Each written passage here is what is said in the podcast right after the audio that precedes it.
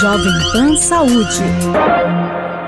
Olá, bem-vindo, bem-vinda ao Jovem Pan Saúde. Eu sou Lívia Zanolini e te agradeço demais a companhia mais uma vez. No programa de hoje vamos falar sobre diabetes. Temos o pré-diabetes, o diabetes tipo 1, diabetes tipo 2, o diabetes gestacional e muitos outros. Vamos falar sobre isso ao longo do programa de hoje. Lembrando que a doença pode ser causada pela produção insuficiente ou pela dificuldade na ação da insulina, que é um hormônio que regula a glicose no sangue e garante energia para o organismo. O diabetes pode causar o aumento da glicemia e as altas taxas podem levar a complicações no coração, nas artérias, nos olhos, nos rins e nos nervos. Nos casos mais graves, pode levar à amputação de membros e até à morte. De acordo com a Sociedade Brasileira de Diabetes, existem hoje no Brasil mais de 13 milhões de pessoas vivendo com a doença, o que representa quase 7% da população aqui do país. A causa ainda é certamente desconhecida e a melhor forma de prevenir é com práticas de vida saudáveis. O diabetes pode se apresentar de diversas formas e possui muitos tipos diferentes, como a gente já comentou agora há pouco. E para entender melhor, a gente vai conversar agora com o Dr. Felipe Henning, que já está aqui comigo, que é endocrinologista e presidente da Sociedade Brasileira de Endocrinologia e Metabologia Regional aqui de São Paulo. Doutor Felipe, obrigada pela presença, seja bem-vindo. Olá, Lívia, agradeço muito o convite, fico muito feliz de estar aqui na Jovem Pan e agradeço a vocês aí de casa que estão nos assistindo. É um prazer estar aqui com vocês. Exatamente, tem muito assunto para a gente tratar hoje sobre isso. E também recebemos não só o doutor Felipe, como também o doutor Fernando Valente, que é diretor da Sociedade Brasileira de Diabetes. Doutor Valente, vou te chamar assim então. Bem-vindo, obrigada pela presença. Obrigado, Lívia. É um prazer estar aqui. Esperamos ajudar aí no entendimento da, dessa doença altamente prevalente e impactante na vida de muitos brasileiros e de todo, na, na realidade de todas as pessoas no mundo, uma doença muito prevalente, os números inclusive são até maiores atualmente. Tá? Atualmente nós temos 16 milhões de pessoas com diabetes, de acordo com a estimativa da Federação Internacional de Diabetes. Esse número só cresce. Pois é, esse dado que eu dei de 13 milhões, será que é do ano passado e, e aumentou tão rapidamente assim, doutor? Esses dados são atualizados a cada dois anos pela Federação Internacional de Diabetes, no congresso da IDF, que é a Federação Internacional de Diabetes, que ocorre em dezembro, por exemplo, agora de 2023. Esse dado será atualizado novamente e é impressionante, Lívia, que cada vez que o, esse dado é publicado, esse novo dado é publicado, a prevalência de diabetes só cresce principalmente do diabetes tipo 2, é o tipo mais comum, e muito em função de dois fatores principais. O fator peso, afinal de contas, nós estamos vivendo uma epidemia de obesidade e de sobrepeso, também porque a população está vivendo mais. Isso é muito bom. Nós estamos aumentando o conhecimento, as, as ferramentas diagnósticas, ferramentas de tratamento, tanto do ponto de vista de estilo de vida quanto de medicamentos, certo? Então nós estamos prolongando a vida e aí o corpo vai envelhecendo e começam a aparecer alguns probleminhas que a gente tem que ajustar. É o envelhecimento natural da população, né, doutor Felipe, que traz esses efeitos colaterais, a gente tem que aprender a lidar com isso. Quando a gente fala de diabetes, é um tema tão abrangente. Fala-se tanto sobre isso, mas ainda temos tanta incidência aqui no Brasil, no mundo como um todo, como o doutor Valente estava explicando, e ele já trouxe a informação para a gente que de todos esses tipos de diabetes que nós temos, o tipo 2 é o mais comum. O que o diferencia desses outros tipos? É, na realidade, o diabetes tipo 2 é uma situação na qual o nosso corpo ele recebe nutrientes em excesso ah, estoca ao máximo possível e chega um ponto que o nosso corpo não consegue mais fazer a absorção da glicose de modo adequado pelas células. Essa glicose que não é absorvida e queimada para gerar energia, ela acaba então acumulando no sangue, elevando o nível de glicose no sangue. Essa situação é a situação base do diabetes tipo 2. É um problema, na realidade, decorrente do excesso de aporte de energia desproporcional ao quanto você consegue guardar e gastar. Nesse caso, o corpo ele passa a produzir até mais insulina que o normal para tentar forçar a absorção da glicose pelos tecidos, até que chega um ponto que a gente perde essa capacidade de absorção, levando à subida progressiva da glicose no sangue e ao longo dos anos isso vai acarretar uma série de danos para na saúde do paciente. É uma situação, como o colega falou aqui, muito relacionado ao estilo de vida hoje. O fator genético não pesa? O fator caso. genético pesa também, ou seja, é, é, bem documentado isso.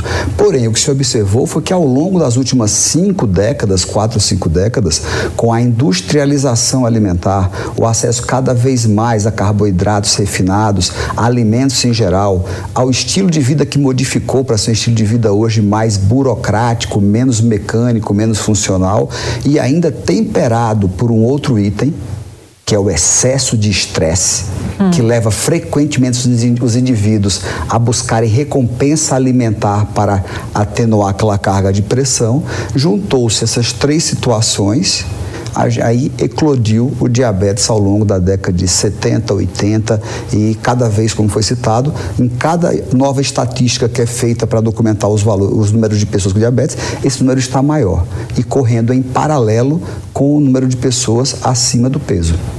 E é uma pandemia, é uma situação mundial, tá? É uma pandemia que não é só Brasil. É uma pandemia cujos Estados Unidos lidera fortemente, outros países como o México lideram fortemente, inclusive países asiáticos que nem tinham isso tão frequentemente pela característica étnica de alimentação, de estilo de vida, hoje já começam a ter a, a valores bem expressivos também de diabetes.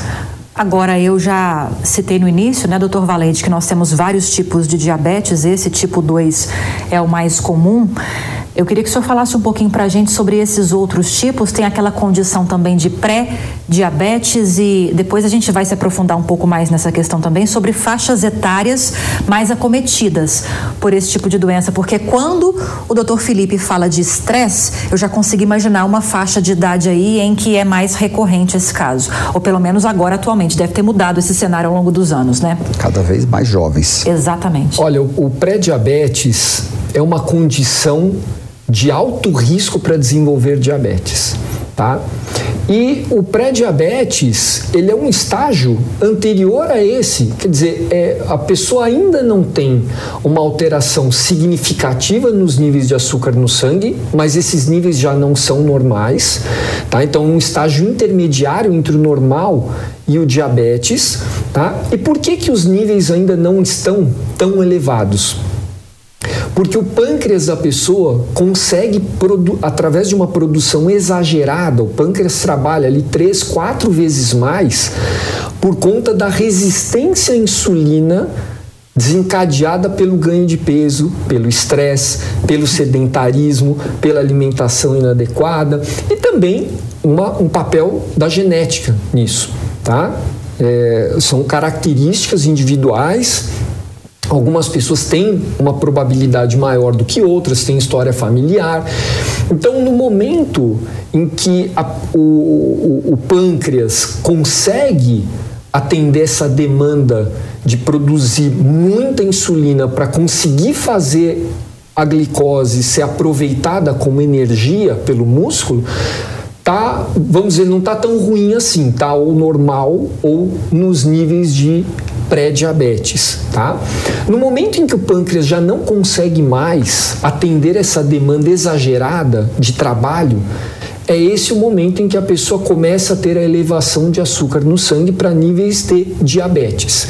Então é importante a gente identificar as pessoas que têm maior risco de desencadear o diabetes tipo 2 para fazer uma triagem, um rastreamento dessas pessoas, já que a doença diabetes tipo 2 é, na maior parte das vezes, silenciosa.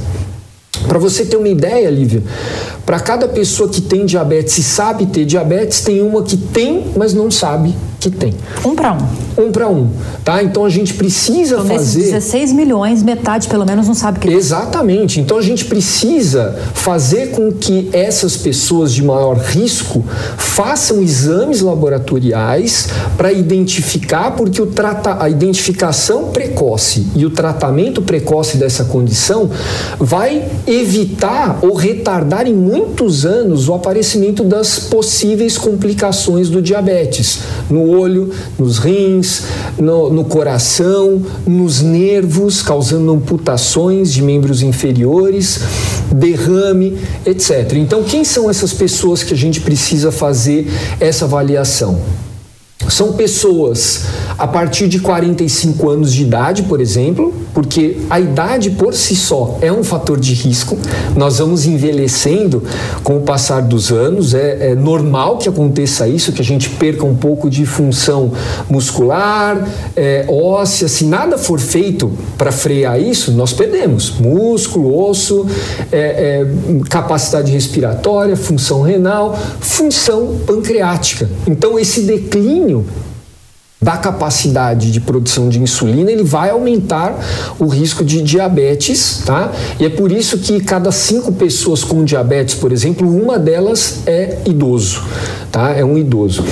Outros fatores de risco importantes além da idade, e a idade independentemente do peso, e por conta da obesidade está aparecendo cada vez mais cedo, isso tem até sido rediscutido para antecipar para 40, para 35 anos esse rastreamento.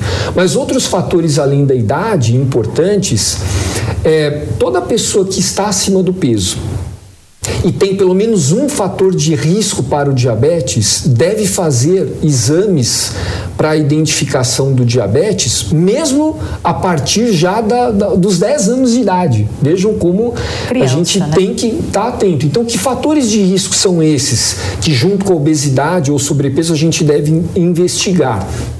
Pessoas com pressão alta, porque a origem do diabetes tipo 2, que é o mais frequente, é, e da pressão alta é a mesma, que é o acúmulo de gordura na região abdominal. Alterações dos níveis de colesterol e triglicérides. Pré-diabetes, como eu falei, é uma situação já de alto risco.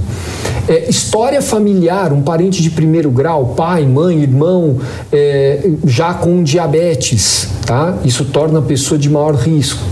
É, sedentarismo é um fator importante também para aumento da resistência à ação da insulina. A pessoa que tem um infarto. Sim. Tá? Muita gente, inclusive, descobre durante um episódio, uma internação do infarto, descobre diabetes. O próprio diabetes gestacional, é importante durante a gestação se fazer medidas da glicose para identificar um aumento da resistência à insulina através produzida através de um hormônio da placenta que dificulta a ação da insulina e pode, se o pâncreas não estiver bom, pode desencadear o diabetes. Ovário policístico é uma outra condição que é, acarreta um risco aumentado. O próprio HIV também aumenta o risco de desenvolver diabetes. Sim. E o estresse, como o doutor Felipe destacou também, que é um ponto muito importante, eu disse que a gente ia se aprofundar também nessa questão das idades. O doutor disse que, tirando essa questão do, das pessoas que tem essa questão genética e que talvez antecipem essa necessidade de se rastrear a existência de um pré-diabetes ou já de um diabetes se desenvolvendo no organismo. Em que idade hoje ele está mais presente na população, seja qual tipo for? Na realidade, classicamente, como já foi dito, o rastreamento era sugerido a partir de 45 anos, porque a partir da quarta década Sim. era a época que, somado ao envelhecimento, ao ganho de peso progressivo, ao componente genético, se eclodia mais frequentemente a glicose alta nos indivíduos. Então, classicamente, seria a quarta década o, o momento ali de começar a se investigar. Contudo, com aumento progressivo de peso das populações mais jovens, 20, 30 anos, aí se já tem se começado a pensar em fazer essa investigação mais precocemente. Anos, já a partir dos 40 ou naqueles indivíduos, naqueles pacientes que tenham esse excesso de peso, que tenham histórico de pai e mãe com diabetes cedo, com histórico de pressão alta. A gente já vê adultos com 25, 30 anos, ou quiçá menos, com pressão alta, histórico de taxas de gorduras no sangue alto altas, que é o colesterol e o triglicérides, se ele já tem esse histórico daí, essa, esse conjunto sedentário acima do peso, tudo, aí a gente já deve começar a investigar precocemente, talvez até independente da faixa etária, porque de modo assustador nós temos visto casos desse diabetes tipo 2 diagnosticado próximo aos 20 anos de idade, o que era impensável, não se cogitava isso na década de 80 e 90. A gente não tinha esse padrão de comportamento do organismo. E logicamente, a partir de quanto mais idoso você vai ficando, se esses fatores forem se permanecerem, sedentário, aumento de peso, ah, com isso perda de massa muscular, lembrar que a glicose ela fornece energia para o corpo. Um dos órgãos que faz queima de energia para a gente se movimentar é tecido muscular. Se a gente vai envelhecendo e perdendo músculo, é natural que a gente vá tendo maior chance de deflagrar, de surgir o, a, o diabetes, porque a gente perde a capacidade de queimar energia. A gente tem menos tecidos que queimam energia.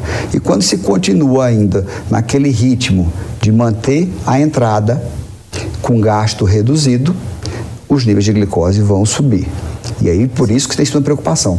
E quando falado em complicações para esses pacientes, eu chamo a atenção que foi citado, e é verdade, a gente tem as complicações orgânicas essas complicações dos nervos, dos rins, a tal da cegueira, também tem a, aquele, a história da amputação, mas tem uma complicação, Lívia, que é muito mais importante e que para mim causa muito mais sofrimento nas pessoas, que essa complicação já ocorre na fase inicial do diabetes. Sabe qual é? Ah. O gasto de dinheiro na farmácia. Como todos vocês sabem, a economia não está fácil e você ainda assumir um custo fixo de medicamentos que cada vez são mais caros, inclusive os mais novos que estão saindo no mercado, fica extremamente difícil do indivíduo manter o seu equilíbrio de casa.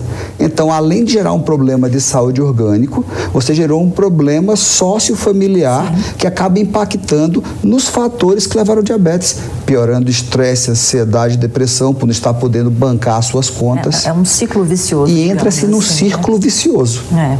que acaba agravando. E por último, no final da história, após alguma uma década, duas, três, aí vem essas complicações silenciosas das lesões oculares, que é a tal da cegueira, da perda da função do rim, que muito paciente tem medo da hemodiálise, da a perda de sensibilidade nervosa com alteração das artérias que levam o sangue, podendo levar a amputação de membros, mas Além desses casos mais terrorísticos, esse caso inicial do gasto na farmácia, muita gente parece não valorizar. Para mim já, já me convence aí.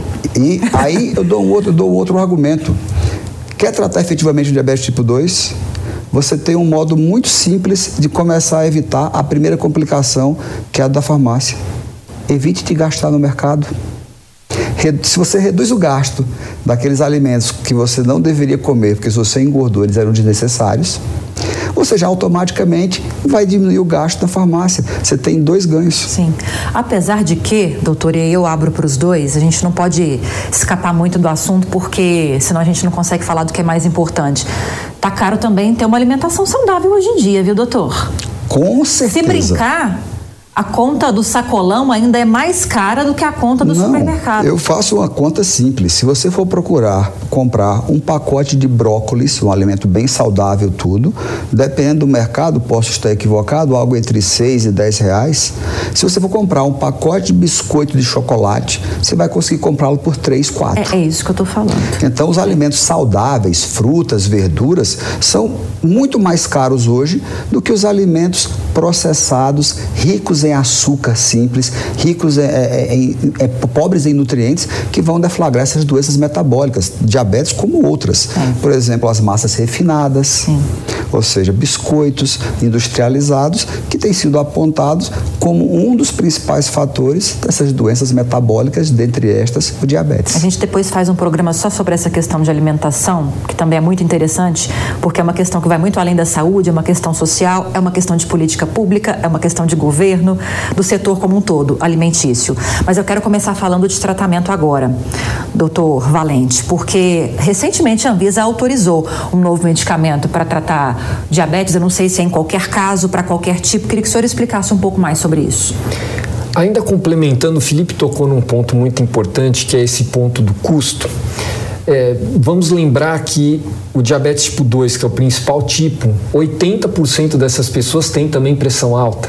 70% tem alterações de colesterol, então ela vai gastar nos remédios do diabetes, nos remédios da pressão, nos remédios do, do colesterol Tá? E muitas vezes essa pessoa tem obesidade, que hoje em dia é considerada uma doença crônica pela Organização Mundial da Saúde e por várias instituições e entidades é, mundo afora.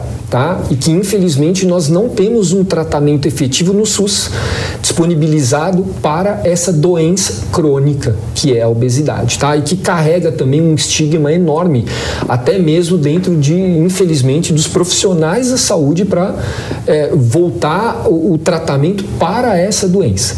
Tá? Então, é, de fato, Lívia, nós é, vivemos uma era de ouro tá? para o tratamento do diabetes. É, é, uma doença que é descrita desde 1500 a.C. no papiro de Ebers e o primeiro tratamento para diabetes surgiu em 1921, que foi a insulina. Tá?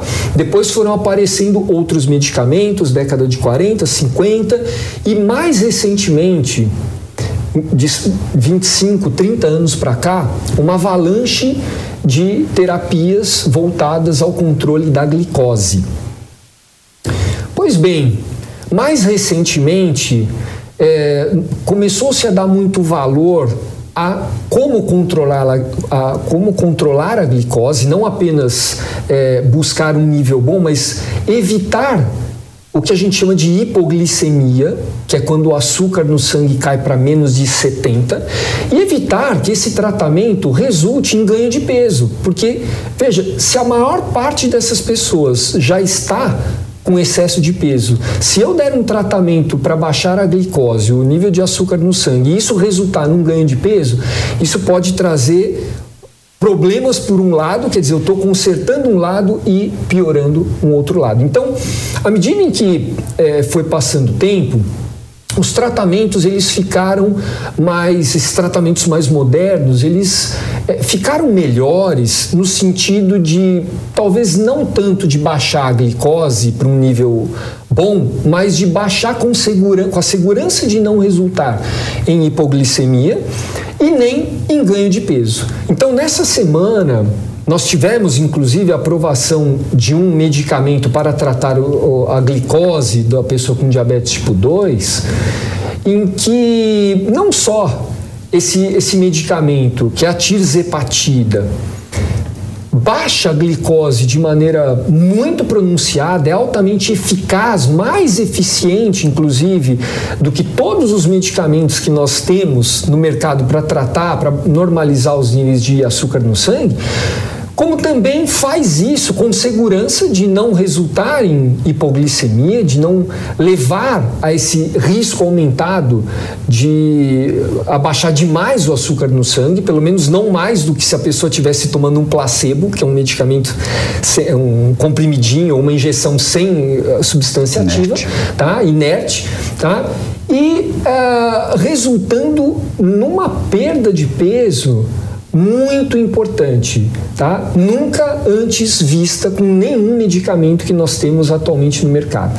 Inclusive, tendo uma eficiência dobrada em relação ao que a gente tinha de melhor, que era a semaglutida, tá? Atualmente muito é, é, procurada, até em falta no mercado, porque realmente é, cuidar da, da, da, obesidade é uma coisa que a gente tem que é, é, começar a olhar mais para isso. Então, esse tratamento ele foi é, aprovado para diabetes tipo 2, mas a gente sabe que ele, além de baixar a glicose de maneira muito eficiente, ele faz isso com segurança de não resultar em hipoglicemia e promovendo uma redução muito importante no peso. E com isso, essa pessoa também melhora de pressão alta, dos níveis de triglicérides, ácido úrico, gordura no fígado e todos os fatores ligados ao excesso de peso.